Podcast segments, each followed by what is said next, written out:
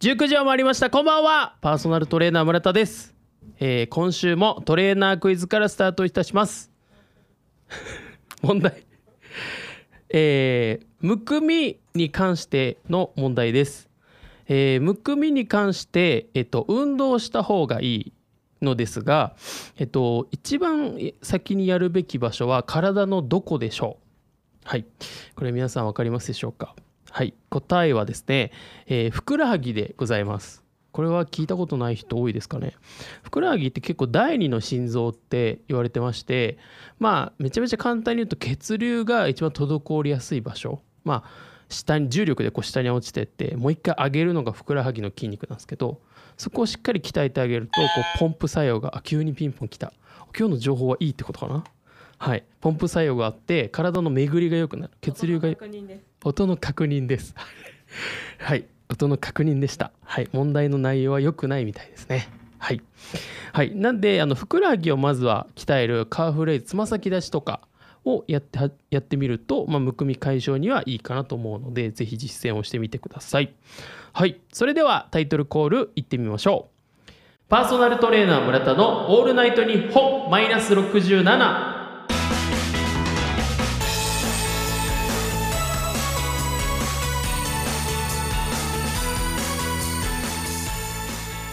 はいこの番組は都内でパーソナルトレーナーとして活動する私村田がトレーナーとして成長するためにお送りするドキュメント系ラジオ番組でございます、えー毎回ゲストの方をお招きしまして番組の最後に、えープラス10マイナス1の中から評価をしていただきますえー今はまだマイナスですがいつかゼロにして「オールナイト日本ゼロに出ようというコンセプトで今日もお送りしていきたいと思いますえーそれでは早速本日のゲストのご紹介です本日のゲスト、えー言葉屋の伊藤佳代子さんですお願いしますよろしくお願いいたします伊藤でございますどこで入っていいのかわからなくてまごまごしておりましたまごまごしておりました、はいえ全然入ってきてよかったですよそうだからずっと黙ってた方がいいのか な言っていいのかなっていやいやいやそずっとんな悩んでました全然制してないですあよかったですはいあ伊藤さんじゃあ簡単に自己紹介をお願いしますはいえっ、と、広告コピーとかインタビューそれから小説脚本など言葉に関することなら何でも請け負いますという言葉屋をやっております伊藤佳代子と申しますなるほど、はい結構あれですね聞きたいワードがいっぱい出てきましそたうねですかありがとうございますはい具体具体的にこれやったよみたいなのってあるんですか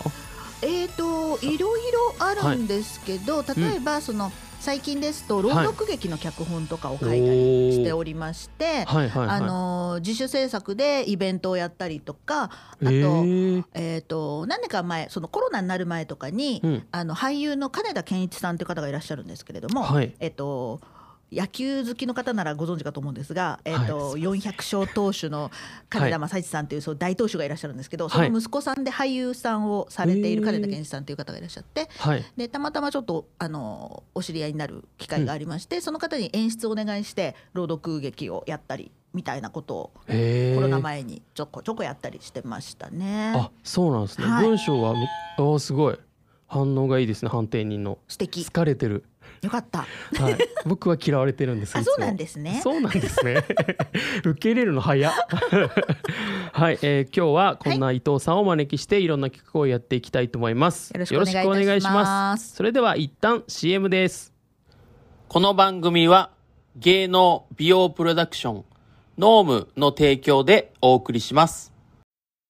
続いてはこちらのコーナー。お悩み解決パーソナルトレーナーのおもてなし。はい、えーこちらのコーナーではパーソナルトレーナーという職業を生かしまして、えーゲストの方のトレーニング面や健康面ですね、えーお悩みを解消していこうという企画となっております、はい。えー早速ですが本日のゲスト様のお悩みを聞いていきたいと思います、い何かありますでしょうかえっ、と先ほどねあの、うんオープニングのクイズでも話に出てたんですけれども、はいむくみというのがちょむっとくみ悩みでありまして、はいあの指がねはいはいはいはいむっくむくにむくむんです よ。もうむっくむくむっくむくです。なるほど、はいそれは昔からです かえーっと昔そんなことなかったんですけど若い、はい若い頃はって あれですけどあのある程度年を取ってはいからなんですけど、あの朝起きた時にむくむっていうのよくあるじゃないですうか。んうんうんでそれももちろんあるんですけど、はい例えば、うんえー道を歩いていては普通に、いはいあれなんかすごいむ指むくんでるなって気がつく時があったりとか。道を歩いてとそう です普通にねだから、はいなんかあの、はいは例えばその朝起きた時だったら前の日にちょっと飲み過ぎちゃってとかいろいろ原因あるじゃないですか、うんうんうんうんはいはいはいそうじゃなくて普通に生活してる中で、はい急にあれなんかすごい指むくんでるみたいに感じることがはいあったりするので、はい原因というか、はいはいはいその何がトリガーになってむくむのかとかっていうのはがいよくわからなくて、ではいどういうふうに解決したらいいのかなっていうのもちょっとわからなくて、はいあのーむくませたままにしてあるんですけどどうしたらいいかなとやいやいやいや思ってむくんじゃってるだけでしょ そうなんですむくませたままにしてあるんですけど そうなんですかはいえーとですねちょっと指に特化した情報っていうのは、はいそこまではわからないんですけどあのまずむくみに関しての情報として簡単にできるのが4つあります。四つはい、で1個は、えっと、さっき言ってた、えっと、アルコールをいっぱい飲むとあ次の日むくむ,、はいはいむくみますでまねあこれはまあよく言いますよね。ははいいなんで、えっと、アルコールを控えるとうん元に戻るはず、なるほどでもう1個が同じ、えーもので塩分ですね。まあ、これもよく言われると思うんですけなるほよく言われどますねはい、あの塩分濃度を一定にしようとして水もいっぱい溜め込んじゃうんです体の中にああなるほどだからしょっぱはいいはいものいっぱい食べると水も蓄えて、うんうんうんうんあのむくんじゃうっていうのがあるのなで、るほまどあ、塩分濃いものを取らないようにする、はいでもう一個は、えっと、カリウムを取る、カリウムはい、例えばどんな食べ物に入ってたりするんですかカリウムはねバナナとかバナナ小松うんうん菜とか、バナナ小松菜なるほどそこら辺ですね簡単に、はいはいはい、取れるのはなるほどねそこら辺を取るとはいカリウムってナトリウム、さっきの塩分をはい外に出してくれる作用があるので、うんこう尿とかと一緒に出るんですよ。はいはいはいうん排出してくれるんですねはい、なんで取っちゃったとしてもカリウム取ってればなるほどなるほそどうそう流塩分してくれるそうです流してくれるって感じですね。なるほどはい、で4つ目が、はいえっと、さっきちょろっと言いましたが運動するそれか苦手なやつ まあでも ねよくそりゃそうだろうって思うとは思うんですけど、はいもちろんですねやっぱり運動してみて、はい運動した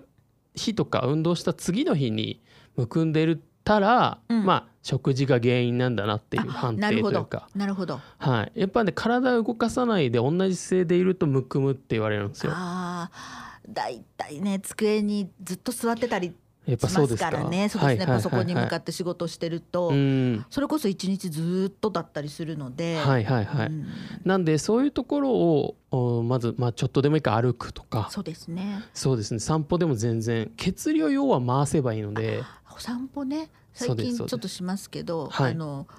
前に衝撃的なことがあって、うんはいあのよくスマホにうんこう、なんでしょう万歩計じゃないですけど、はいはいはいはあいの普通に意識してなくてもこう勝手にカウントしてくれるやつあるじゃないですか、はいはいはいはいあれがうん1日15歩っていう時があったんですよ。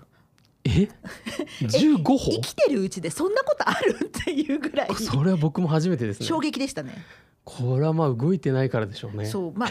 家にいるっていうのもあってスマホを持ってないっていう時間もあるあーまあかねらまあねまあ家の中を動くのがそんなにっていうのもあるんですけどさすがにでもちょっとうん3度見ぐらいしました自分でスマホの画面を。そうですねそれはちょっと少なすぎるなさすがに はい動物ですから一応人間もそうですね 動きましょうはいわかはいりました。四つとかじゃない一個ですね動く動くなるほどはい動くですね。そうですそ了うで解しす、ましたはい。あの冒頭に言ったふくらはぎ鍛えるのめっちゃ大事なんで、はい。あのつま先立ちを何回もするみたいなものでもいいであす、なるほど。はい、上げたり下げたりみたいなあと歩くとか。そうですっていうことそうですね。はい、はい。わを実践してみるとこからまずかりまやしったて。みてはいかがでしょうかはい。はい少しでもお悩み解決に役立てれば幸いです、はい。以上お悩み解決パーソナルトレーナーのおもてなしのコーナーでしたありがとうございました。続いてはこちらのコーナーエクササイズトークはい、えーこちらのコーナーでは人と打ち解けるにはまず苦しみを分かち合おう一緒に汗を流そうということで今から一緒にスクワットをしながらですねなんでかな。なんでかな来ちゃったかなこの場に。いやいやいそそんな嫌ですかいやいや。うん 本当普段運動しないんで、はい果たしてスクワットをした時の自分がどうなるかがわからないですでもほら予測逆不に可能な感じですそっかそっか、はい逆にできてラッキーっていうあなるほど なるほど、そういうマインドでいきましょうう、ん、前向きですねわかりましたそうですはい、あの質問に答えながらやっていただくのでなるほどはい、まあどんな人伊藤さんがどんな人かっていうのも分かりながらですね一 怖石二鳥のはい企画となっております了。解いたしましたはい、それではですね、えっとマイクをスタンドから外していただいて、持てますよいしょはいはい、で OK です立ちましょうはいで椅子をずらします椅子ずらしますはいはーいあで危ない危ないあマイクを持ちながら大丈夫ですかはい、大丈やっ夫ですかていきましょうかはいなんだろう なんだろうラジオなのはいはにいうんなんだろ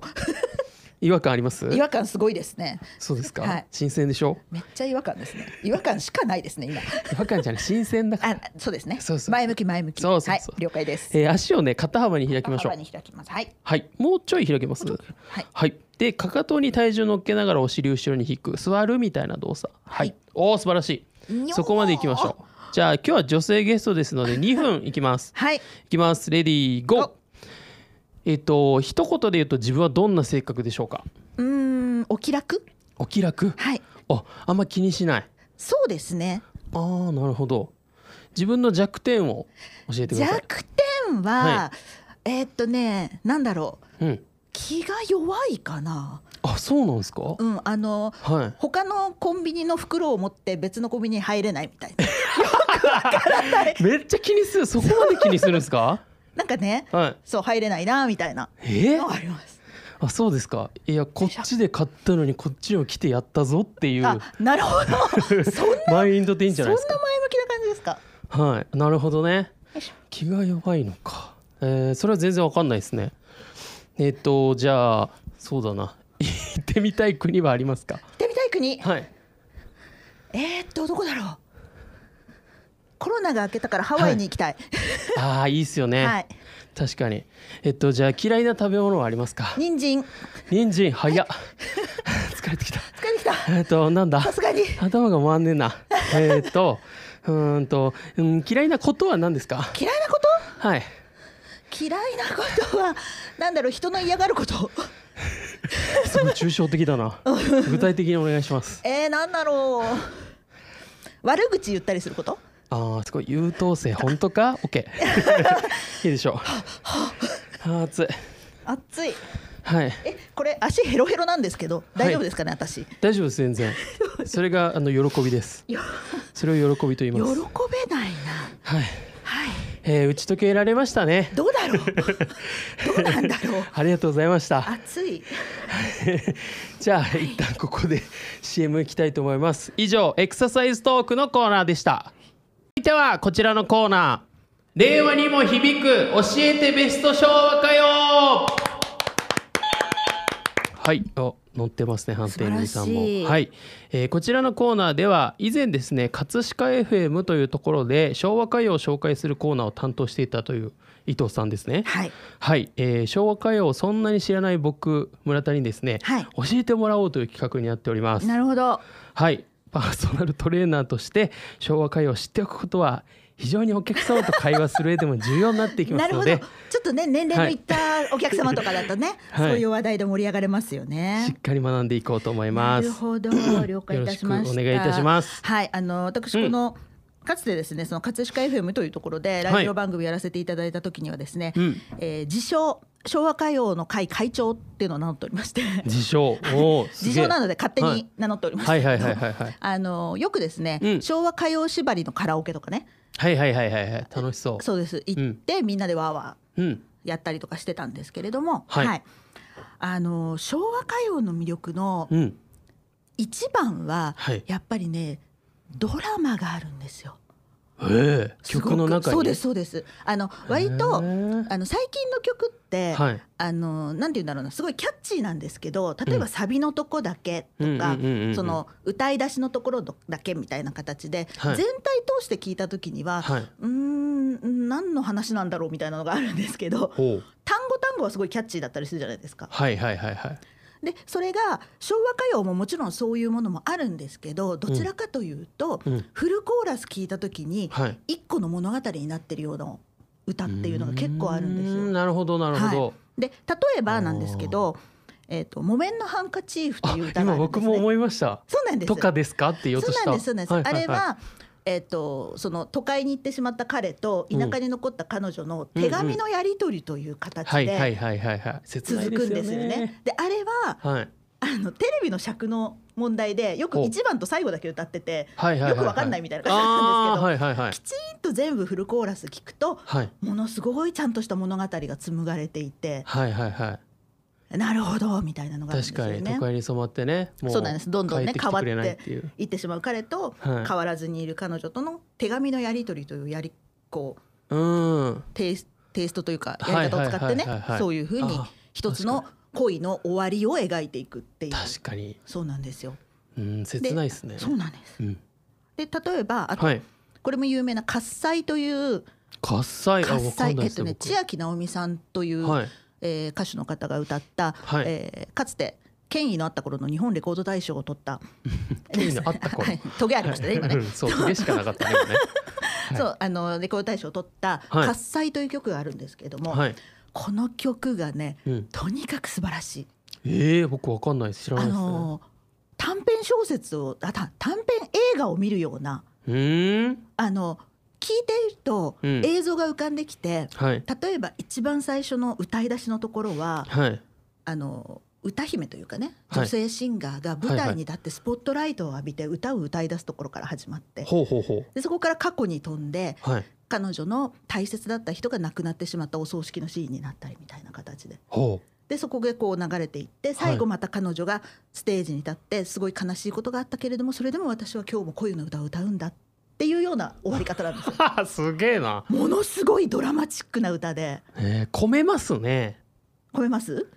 こなんかこう思い 私込めるえめあっちゃの込めます。その曲にね昭和あのそ人うですがそうですそうですそうです。はいはいはいだからあのー昔はそのうん作詞家にしても作曲家にしてもプロだったので、はい今割とシンガーソングライターの方っていうのが多いので、はいはいはい自分の心情を歌うっっていうようなニュアンスが高いじゃないですか。はいだけどプロの作詞家作曲家の方は自分の心情ではなくて何か別のところの物語だったりとか、はいそのもちろん自分の中からの発想ではあるんですけれどもはい自分の気持ちを吐露するというよりもきちんと何かしらの物語なりシチュエーションを紡いで歌詞を書いていく曲を作っていくっていうような多分あそうなんだ流れがあったと思うんですよね。でそれをはい歌い手の人もきちんと歌う、うんそのうーんなんて言うんだろうな例えば、うん昔山口百恵さんという歌手の方がいらっしゃいましたけど、はい彼女は女優でもあるので、うんやっぱり女優として歌ってる感じなんですよね。そのただ歌をうまく歌うとか、はいえー、とメロディーラインに乗せて歌うんではなくて、彼女が歌うことでその歌がドラマになるみたいなええおしゃれはい形なんですよだから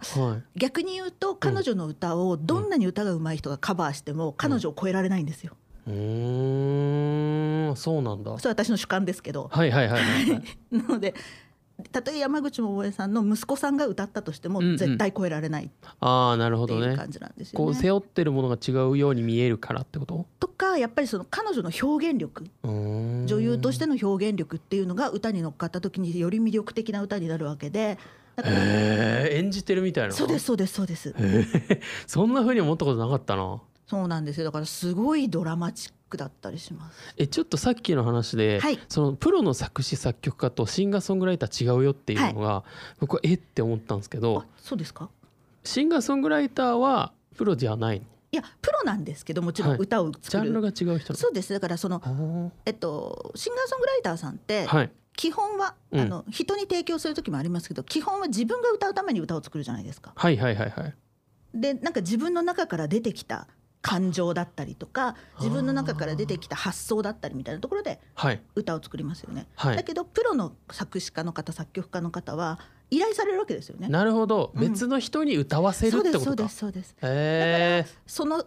えば歌手の人を思い描いて、この人が歌うんだからじゃあ今度はこういうテーマにしようとか、うんこうこの人にこういうテーマで歌わせたいとかっていう、う全く別のベクトルから曲とか歌を作り始めるので、趣深うん、なんか 全然多分仕上がるものが違うんだろうなっていう気がへしますねえすああごーちょっく。と深いですねうん、面白いですね。あーそうなんだ、はへ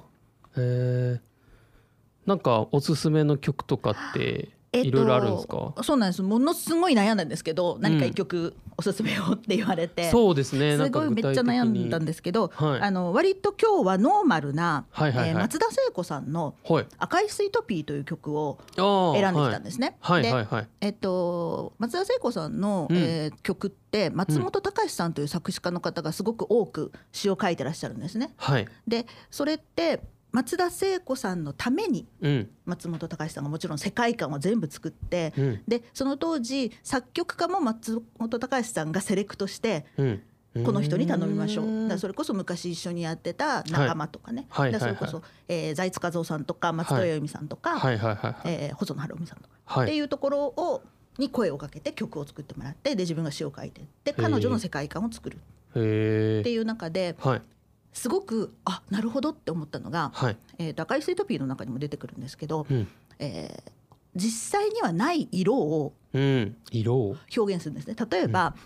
えっ、と赤いスイートピーの中で春色って出てくるんですよ春色のはい冒頭にね、はい春色って何色ってなるじゃないですかはい。ピンク桜色。そうで誰多分聞いた人が頭の中で自分の中の春色をうんうん描くんですよね、うん。はい。で松本隆さんの狙いはそこにあって何から限定してしまうんじゃなくって、その人の頭の中で歌が広がるようにあえああて抽象的な。抽象。的なへえ。色とかねなるほどをそうなんですでうんこの「赤いスイートピー」なんですけどはい実は松田聖子さんがこの歌を歌った当時に「はい赤いスイートピー」はなかったんです、ほうほうほう。スイートピーに赤という色はなかったんですよはい。なんですけどこの歌がヒットしてうん。わーっと盛り上がったことで、はいスイートピーのはい。作ってる方うんうん。が「赤いスイートピーを作りたい」ってうー